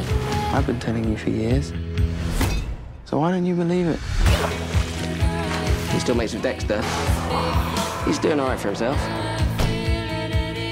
Pizza Express would have been fine. After we met, I had a bit of a crush on you. So what happened to it? This crush. Back in the late 80s, it was all I thought about. And now? I thought I've only got rid of you. I don't think you can.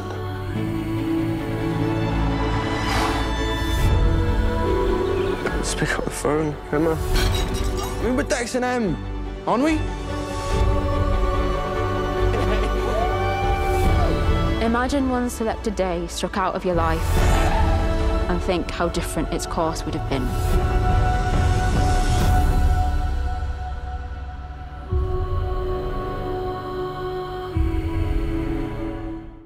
Estamos ya de vuelta, Juan, una serie creada por Nicole Taylor a partir del libro que también dio origen en su momento a la película. La serie se ha estrenado, como es marca de la casa, completa este pasado 8 de febrero en Netflix. Tiene 14 episodios, eso sí, no os asustéis, porque la duración máxima es 40 y normalmente son episodios más cortitos, incluso alguno de 19 minutos.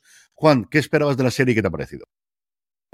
Yo esperaba, te digo la verdad, no esperaba mucho porque no era la más conocida, pero sí que leí su sinopsis hace algún mes y, la apunté para pedir los screeners porque creo que era la premisa era suficientemente interesante y creía que se podía adaptar muy bien a, formato serie.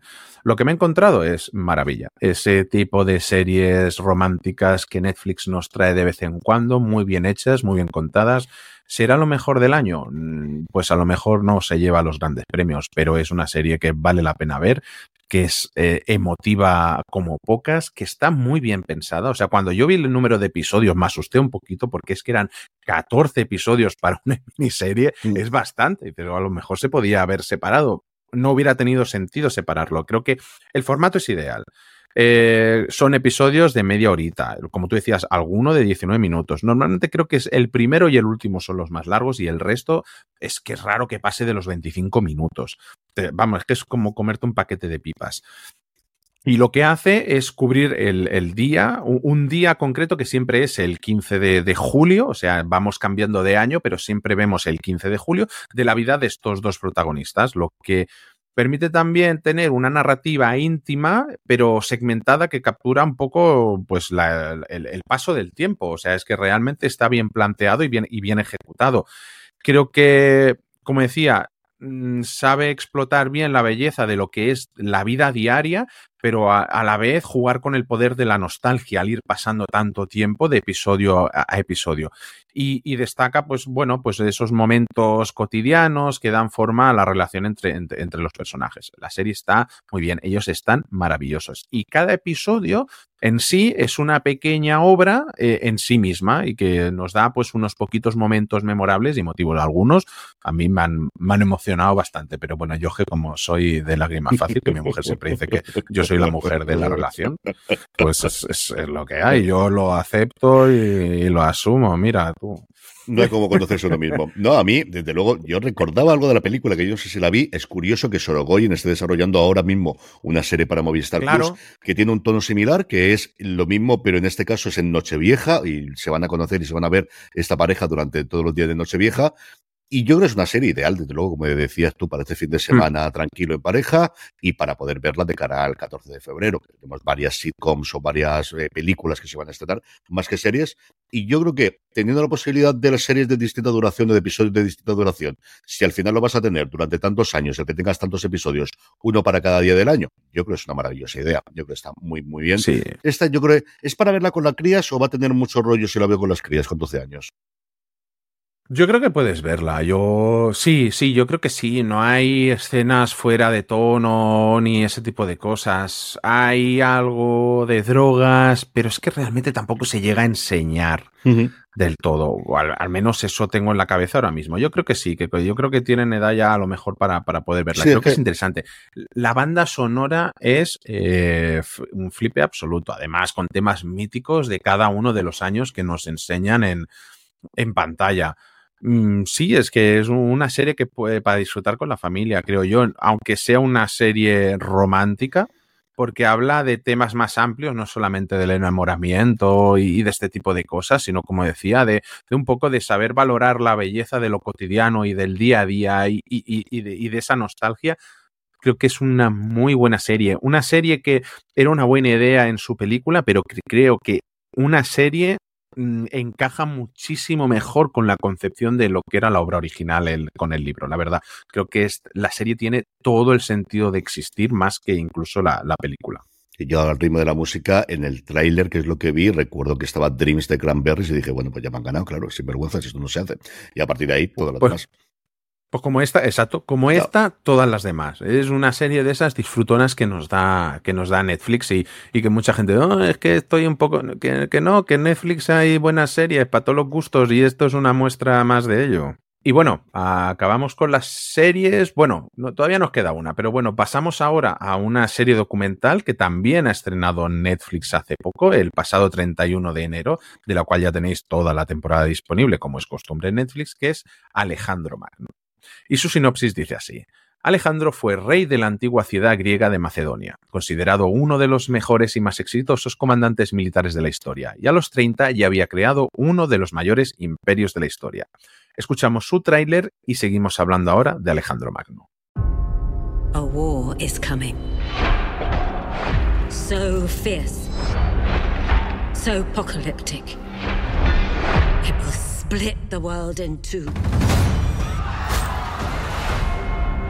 Our king, my father, lies dead, and the hand of Persia is to blame.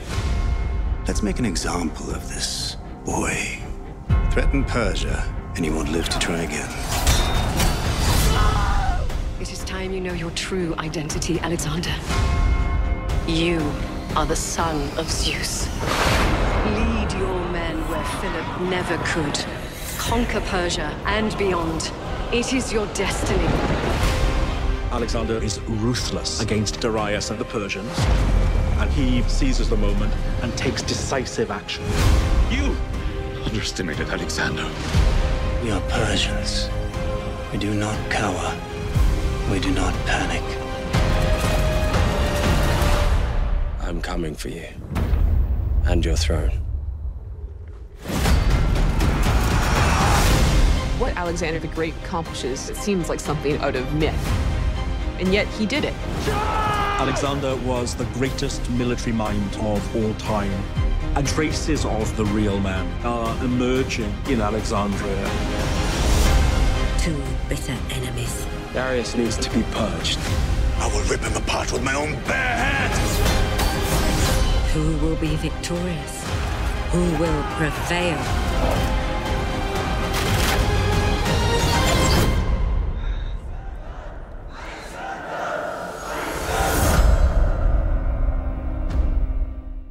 Bueno, uno de esos documentales que siempre traen polémica cada vez que Netflix los estrena, pero que creo que están muy bien hechos, este tipo de recreaciones que Netflix hace. ¿Qué esperabas tú de esta Alejandro Magno y, qué te ha parecido? Sumergirme en el mundo de Alejandro Magno y sobre todo que me enseñaste de Alejandría. Yo Alejandría he tenido la suerte en mi vida de visitarla dos veces y es una Alejandría moderna, pero en la que se pueden ver todavía algunos de los restos, en el que la biblioteca de Alejandría moderna me parece uno de los edificios nuevos más bonitos que yo he visto en mi vida, yo siempre lo recomiendo, y es una paliza cuando vas a Egipto, porque al final la lejanía entre el Cairo y Alejandría, si lo haces en avión menos, pero si haces en autobús, la paliza de cuatro o cinco horas de ida y de vuelta no te la quita nadie.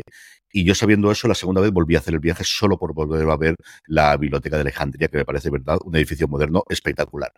Es, es una serie que ha sido un exitazo absoluto en sus dos primeras semanas de emisión en Netflix. En Estados Unidos ha estado en el top 3 continuamente. Aquí ya ha entrado directamente esta semana al puesto número 2. Que en Estados Unidos ha tenido cierta polémica, pues porque es año político y todo el rollo esto, sobre todo el tema de la homosexualidad de Alejandro, que es una cosa que siempre se ha debatido. Y yo creo que la que sí que tiene más polémicas y mucho más recorrido es historiadores diciendo las barbaridades que se hacen en la serie, que tiene toda la lógica del mundo, porque al final sabemos que eso siempre va a ocurrir. Y hay varias críticas que podéis encontrar en una búsqueda rápida de Netflix de historiadores de verdad diciendo la cantidad de licencias que se toman con la vida real, incluso cambiando momentos, cosas que sabemos que ocurrieron posteriormente porque está escrito. Y esa yo creo que esa es una crítica mucho más normal que se hace para una serie sobre todo que va a ser la primera entrada para, para muchísimo público de conocer quién fue Alejandro Magno. La serie realmente tiene dos partes. Por un lado lo que tiene son entrevistas a historiadores y arqueólogos y especialmente a una arqueóloga, una arqueóloga griega llamada Pipa Papa Costa, que es la persona que lleva desde hace 20 años allí en Alejandría desencavando, de, desenterrando, investigando y encontrando cosas buscando el, el objetivo final, el Santo Grial, que sería la tumba de Alejandro, que siempre se ha dicho que está en Alejandría y que jamás se ha vuelto a descubrir. Esas escenas a mí me han encantado, porque no es tan habitual que las tengamos. Historia, Canal Historia ha hecho algunas, pero al final las tienes con la tecnología moderna, con los drones modernos, te haces una idea de lo que hay. Esta mujer explica muy bien y tiene una pasión absoluta. Bueno, pues cuando le dedicas 20 años de, su de tu vida una labor, pues o te gusta mucho o te lo pagan muy bien. Y no tiene pinta que te la paguen muy bien. Y cómo va mostrando, pues mira, hemos encontrado esto y esto sería esto de aquí. Me falta quizá alguna recreación en 3D que se podría haber hecho de cómo habría sido, sobre todo los palacios en esa época, porque claro, es, ocurre lo mismo que en Egipto y es lo que conocemos son la parte religiosa, porque la parte civil de los palacios se han destruido. Lo que nos queda es la parte que se construía en piedra, que era fundamentalmente los templos y que era fundamentalmente la obra eh, más militar o más eh, social, pero no los sitios más lujosos. Eso no lo conservamos, no tenemos absolutamente nada. Es- esa parte a mí se ha gustado bastante. Las entrevistas a los historiadores están diciendo lo que quiere el entrevistador que les diga. Estás construyendo esto. Y luego las recreaciones históricas, pues son nivel de las que puedes ver en Canal Historia con un poquito más de presupuesto. Las batallas y las peleas siempre tienen nieve, siempre tienen, niebla de fondo o siempre tienes de noche para que no se vea el que no hay tantísima gente, pero no están mal hechas sabiendo el presupuesto que tienes. Esto no es una gran superproducción de Hollywood, ni siquiera una producción normalmente de presupuesto de Netflix. No, no es eso. ¿Lucen mal? No, no lucen mal. ¿Lo hacen mal los actores? No, tampoco lo hacen especialmente mal los actores. Es decir, tanto el que hace de Alexander, eh, de, Alejandro, pero también como Ptolomeo, como Efastión, que fue el gran compañero y el gran amante, siempre se ha dicho, de Alejandro, y cuya muerte a él le lleva a la desesperanza y le llevará a arrasar con todo el mundo y a tirar para adelante. Yo creo que sinceramente lo hacen bien, sin ser, pues eso, los mejores actores, porque tampoco tienes una absoluta necesidad. Eh, realmente la serie, más que centrarse solamente en Alejandro, aunque se llame Alejandro la creación de un dios, es Alejandro y el rey Darío de Persia. Realmente, prácticamente de esas recreaciones tienen el mismo peso uno del otro. Un rey Darío que la gran mayoría de la gente lo conocerá por eh, 300 y ese rey que al final llega en 300 con todos sus ejércitos. Aquí lo vemos también, pero tiene muchísimo más peso del que yo pensaba inicialmente. Entonces, Sabiendo todas las licencias históricas que se han tomado, si conoces algo del personaje, como en mi caso, porque siempre me ha traído mucho la historia eh, clásica y especialmente, siento que más la romana y la egipcia que la griega, pero también me ha gustado esta parte, porque al final todo viene de donde viene, yo creo que vale la pena verla, sabiendo esa salvedad. No son las mejores recreaciones del mundo, tampoco es que de Alejandro, ni siquiera es Alejandro que hizo en película, haya contado bien esta historia, creo que puede haber una gran serie en algún momento, esta no lo es, pero no os va a dejar con mal sabor de boca. Y al final, para un fin de semana, para un día tonto, ahora que hace frío, que llueve aquí en Alicante, seis episodios de 45 minutos, que ahora tiene la recreación, pero ahora te cuento una novedad, y sobre todo y especialmente, de verdad, esa labor de eh, investigación y de arqueología de, de Ale- en Alejandría, sobre todo por eso, para mí ha valido la pena. No, pues eh, sí, sí, yo estaba cuando decía lo de polémicas, claro, pensaba directamente en, en Cleopatra, que fue la última Sí. gran, gran sonada. Eh, no sé, al final son entretenidas. Yo, ya tienes que ir con la mente un poco abierta de que no vas a ver una recreación fiel, pero aún así lo suficientemente interesante de todo lo que te va a contar. Y lo que tú dices, un personaje que, de- que- del que todavía no se ha contado bien su historia. O, y, y sí, ¿no? ya, ya hablaremos de, de, de Shogun a final de mes, pero a ver si la gente que está detrás de esto se anima con Alejandro Magno. Solo, solo digo eso. Podría estar muy bien. Y nos quedan por comentar dos cosas. Una de ellas que Juan ya ha podido ver porque la es el nuevo, creo que éxito. Ahora nos hablará precisamente de eso de TV3 y 3CAT, que la podéis ver en la plataforma, porque de hoy cualquier cosa de autonómica se puede ver en, plata- en plataforma, que se llama Yo My My, que sería Yo Nunca Nunca, pero hace un juego de palabra con la protagonista, nos lo dirá ahora Juan. Una serie que sigue los temas trascendentales de la adolescencia, como el amor, el desamor, el descubrimiento y el conflicto durante los campamentos de verano. Escuchamos su tráiler y volvemos enseguida. ¿Mai? Tía.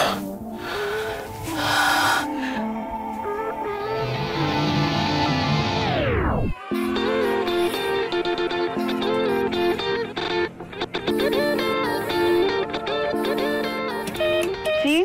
Tu em podries deixar mil pavos per volar a Canadà? Que te'ls deixin els teus pares.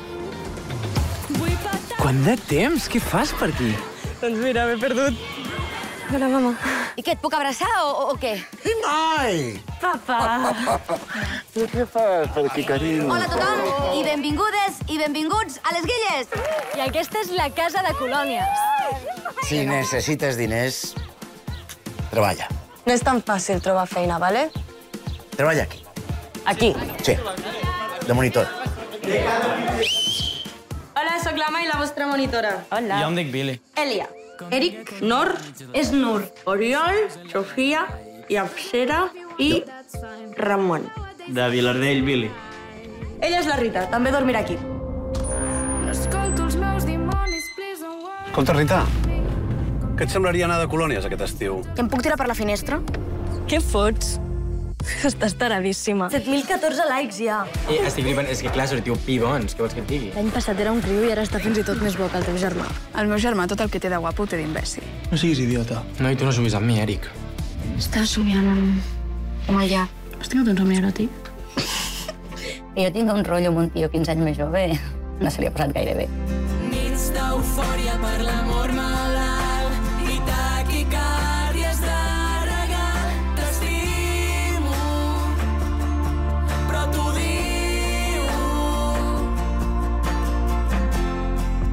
Si no et veus capaç de mantenir una mínima disciplina, t'hauré de demanar que marxis. Sí que tens ganes de que foti el camp d'aquí. Encara no es tenen notícies dels vuit adolescents i la seva monitora amb els quals ahir a la tarda es va perdre el contacte. La monitora que els acompanya ha crescut aquí, coneix molt bé la muntanya. Deixa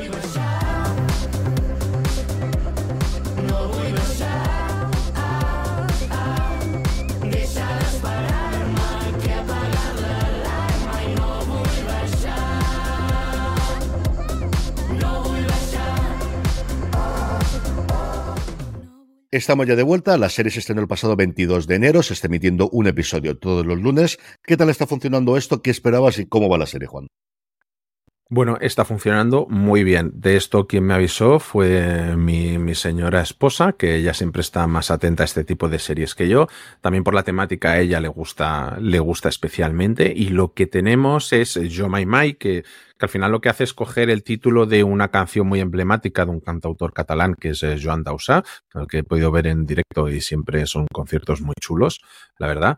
Y lo que tenemos es una serie que combina elementos de aventura, de drama y de comedia, incluso con un pequeño toque de thriller, porque, porque la serie empieza, digamos, eh, nada más empezar te hablan de la misteriosa desaparición de unos adolescentes y de su monitora en el bosque y eso, y eso te lo, no te lo cuenta todo, sino que en cada episodio te va enseñando un poquito más de ese momento. Y en el resto lo que tenemos, bueno, en conjunto la serie en general, yo creo que estamos hablando de una serie que a mucha gente le puede recordar a, a Merlí, incluso a Polseras Vermellas por la calidad, por sus actores y por todo, pero que tiene una entidad eh, única realmente. Una serie de la que se han presentado, si no me equivoco, unos 400 aspirantes. Ahora te explicaré el por qué. Porque no solo tenían que actuar, tenían que cantar y tenían que bailar. Mm.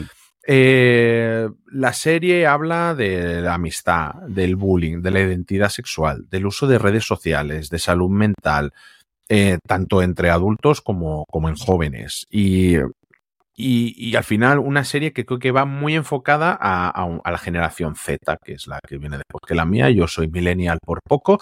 Eh, por poco no soy de la tuya, pero yo soy millennial por lo menos por dos añitos y pues esto seguía para la siguiente generación que viene después de mí. Eh, como decía, creo que tiene el potencial para la cultura catalana y creo que para saltar a la española, sí. como le pasó a Merlí, como le, como le pasó a, a, a Pulseras Vermellas. Eh, y luego tiene algo que me encanta, que es la música en esta serie. Tiene un papel fundamental. Tiene... Eh, porque al final mezcla, es que mezcla, no, no es un musical, pero sí que coge, pequeños momentos musicales para que algunos de sus personajes se expresen. Se expresen, pues a lo mejor explicándote eh, su historia con el bullying, eh, con su identidad sexual, con las redes sociales, como decía, y lo mezcla de una manera muy bien hecha, con mucha gracia y, y que encaja perfectamente. Eh, narrativamente incluso tiene ese toque perdidos en el que cada episodio te va hablando también del pasado de uno de sus personajes. O sea, es una serie muy bien hecha, muy bien planteada, en un campamento de verano, que al final todo tiene que transcurrir durante una semana, que es en la que los chavales van a estar en ese campamento. Y tenemos a una protagonista que es la Mai, que también por eso ahí hace ese juego de palabras con el Yo My Mai, que es una chavala de 24 años que no sabe qué hacer con su vida y que tiene que acabar volviendo a la casa de colonias que regentan sus padres divorciados, pero que siguen trabajando en común y viviendo uno al lado del otro. ¿Qué más tenemos en esta serie? Porque yo aluciné bastante cuando me lo contó mi mujer, y es que es en la primera serie en la que actúa eh, Mickey Ay, ahora se me ha ido el nombre en la cabeza. El que, Núñez. que re- Miki Núñez, que fue el representante en Eurovisión de España hace, hace uno- unos poquitos años, que lo hace, eh, la verdad, bastante bien. Parece que este chico está actuando toda su vida. No sale tanto, porque realmente sale unos pocos momentos, no es protagonista, pero oye, no, no se le da mal, me ha, sorprendido bastante. Y luego, pues, eh, hay como una serie de temas musicales de, de- de la música catalana que se han reinterpretado, no sé si son unos 15, 16 temas, los que aborda toda, toda la serie y que les da una nueva versión. Una serie que yo creo que puede gustar mucho a la gente joven en casa. Y eh, lo que he dicho, una serie con mucho potencial, incluso para gustar eh, fuera de, aquí de Cataluña. Sí, es una serie, un montón de actores conocidos, tanto del teatro como de las series, como del cine catalán. Pere Ponce, por ejemplo, es quizás el que más te puede saltar inicialmente. Y lo que promete tener, porque creo que son seis o siete chavales jóvenes que al tienes una cantera, veremos en 10 años que lo Sí. que ocurre con ellos, ocurre exactamente lo mismo que con Pulseras Rojas. Un yo vi el trailer y dije, esta es una serie que tiene que funcionar muy bien. O sea, creo que ya tenía muy claro Sí. lo que hacían. No sabía que tenía ese rollo eh, perdidos o Yellow Jackets, que quizás es lo más nuevo que podáis tener eh, por de pérdida y además todos perdidos allí, pero creo que es una serie que podría funcionar y esta no me extrañaría absolutamente nada que lo compre alguien a nivel nacional posteriormente o incluso que haga una versión aquí o en Estados Unidos, porque desde luego que la idea es brillante y puede funcionar. No, sí, sí, incluso si no recuerdo mal, creo que incluso una serie que aquí también funcionó muy bien, que era las del hockey, creo que también saltó a Netflix en algún momento. Y, y bien, y be- Benvinguts a la familia también, creo que se pasó su primera temporada por Netflix, la segunda no llegó a aparecer nunca, no, no, no sé el por qué, pero unas, son series que creo que están muy bien hechas, que y, no sé, que dan empaque a la, a, a la ficción que siempre sale desde aquí, que al menos hay ganas de hacer las cosas bien siempre. Y no se vayan todavía porque nos queda todavía uno más, que es Batalla de Restaurantes. En Batalla de Restaurantes, el chef Alberto Chicote viajará por ocho ciudades españolas. Cádiz, Vigo, Menorca, Zaragoza, Gijón, Murcia, Toledo y Madrid. En cada una de ellas, cuatro locales competirán por el mejor atún rojo, el mejor marisco, la mejor caldereta de langosta, las mejores migas, la mejor fabada, el mejor caldero, la mejor carne de caza y el mejor cocido. Y no, esto no ha sido buena idea decirlo y comentarlo y leerlo sin haber comido todavía por la hora en la que estamos grabando. Escuchamos su tráiler y volvemos enseguida para comentarlo.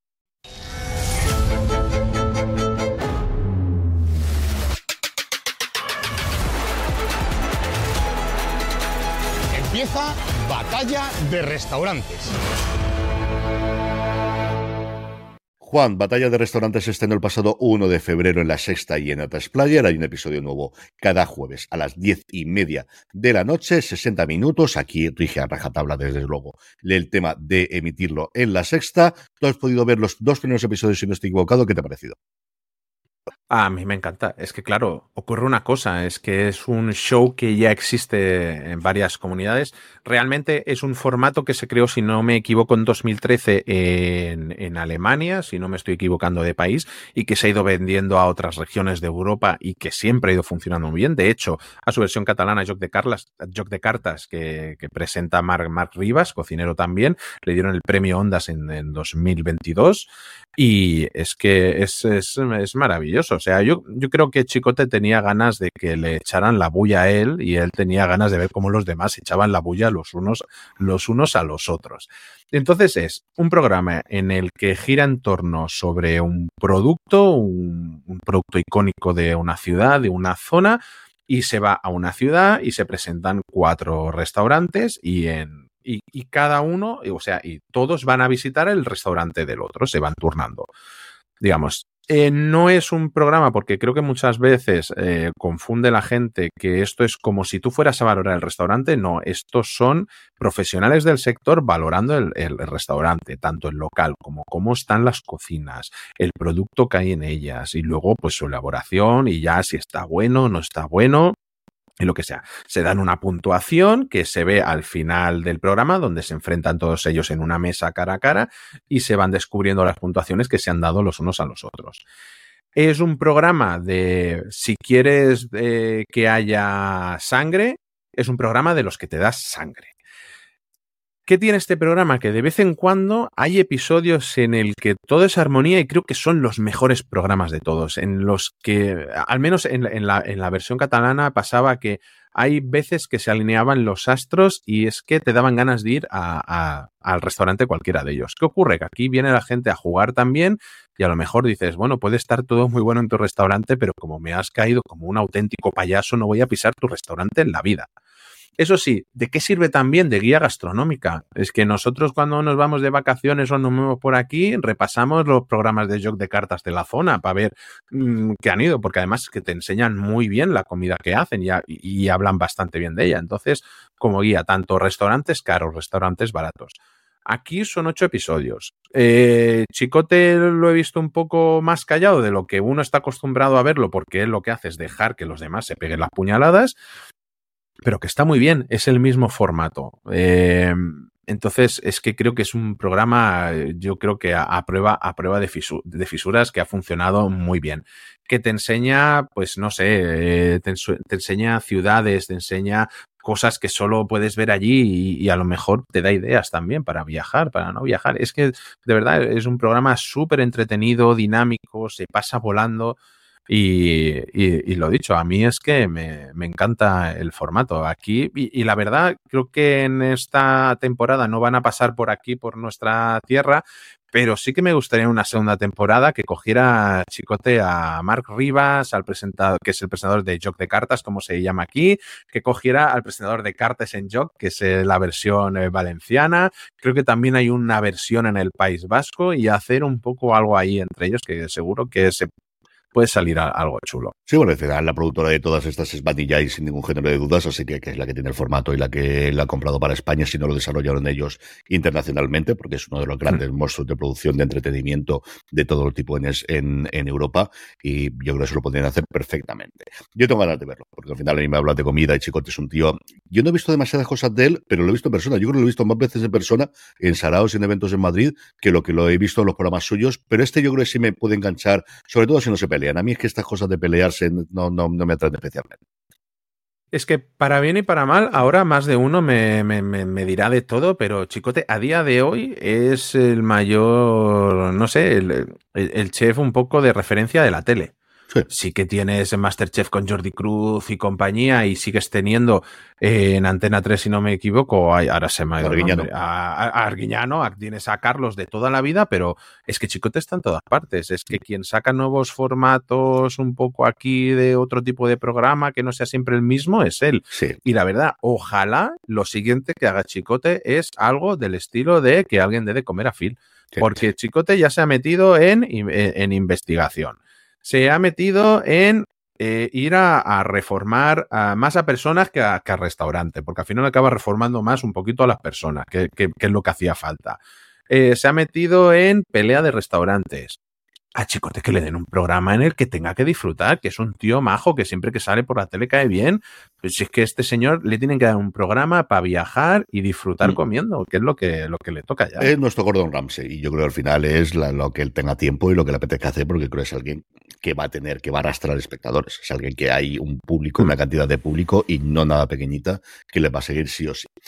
Pues parece mentira, pero hemos terminado, querido. O sea, esto es lo que había. Antes de ello, eso sí, vamos con de todos los estrenos, ¿con cuál te quedas? Madre mía de mi alma. Uf, qué complicado esta semana y además que no le he seleccionado todavía. Venga, oh. tengo que pensar. Yo me quedo con Feud, Capote contra las cisnes. Hay alguna más que podría cogerme, pero yo al final Feud sabía que me, que me iba a gustar, no me ha defraudado desde el primer episodio y de verdad que es una serie y tenemos varias esta semana, desde luego, para que veáis, pero sinceramente tengo que quedar con una. Feud, Capote versus The Swans. Pues yo voy a hacer un Don Carlos. Yo me voy a quedar con Machos Alfa, que es que me lo he pasado bomba con ella, y con Tokyo Vice, que es que también son dos series muy diferentes para, para ver este, este fin de semana y para disfrutar las dos, una con más calma y otra partiéndote el culo de risa. La semana que viene promete ser tranquila, con todas las salvedades que os hemos dicho antes. Tenemos estreno gordo, tenemos The New Look, tenemos la serie sobre la vida, obra y milagros de Christian Dior en su mm, breve reinado, y eso lo veremos también en la alta costura en París, una serie que además servirá muchísimo para compararla con Cristóbal Valenciaga en Disney Plus. Hablaremos sin duda de ella. Se estrena el quinto mandamiento en filming, una serie de la que se está hablando bastante recientemente en el Reino Unido. Eh, veremos a ver qué es lo que ocurre con ella. Y luego. Y, y Pícaro. El pequeño cierto, Nicolás. Cierto, sabía yo que nos faltaba alguna cosa. ¿Ves cómo al final había más? ¿Ves cómo al final había más? Y Pícaro, la serie de tres episodios documental sobre el pequeño Nicolás. Si solamente es esto y no ninguna más, pues recuperaremos algunos de los estrenos de semanas anteriores, que algunos se nos ha quedado trasconejado, pero como estáis viendo aquí en directo, lo de Pícaro se los había olvidado, porque al final no es tan fácil encontrar listados en el que meten las series documentales. Madre mía, qué desastre. En fin, que desde luego tendremos muchas más cosas, no sé si nueve como hemos tenido hoy, pero tendremos. Hasta entonces, don Juan Francisco Bellón, un abrazo muy fuerte hasta el próximo programa. Un abrazo enorme, nos vemos la semana que viene. Y a todos vosotros, querida audiencia, pasaros por fuera de series.com y por nuestra tienda, la tienda fuera de series, fuera de series.com barra tienda, que seguro que tenemos algo que os gusta. Gracias como siempre por escucharnos y recordad, tened muchísimo cuidado y fuera.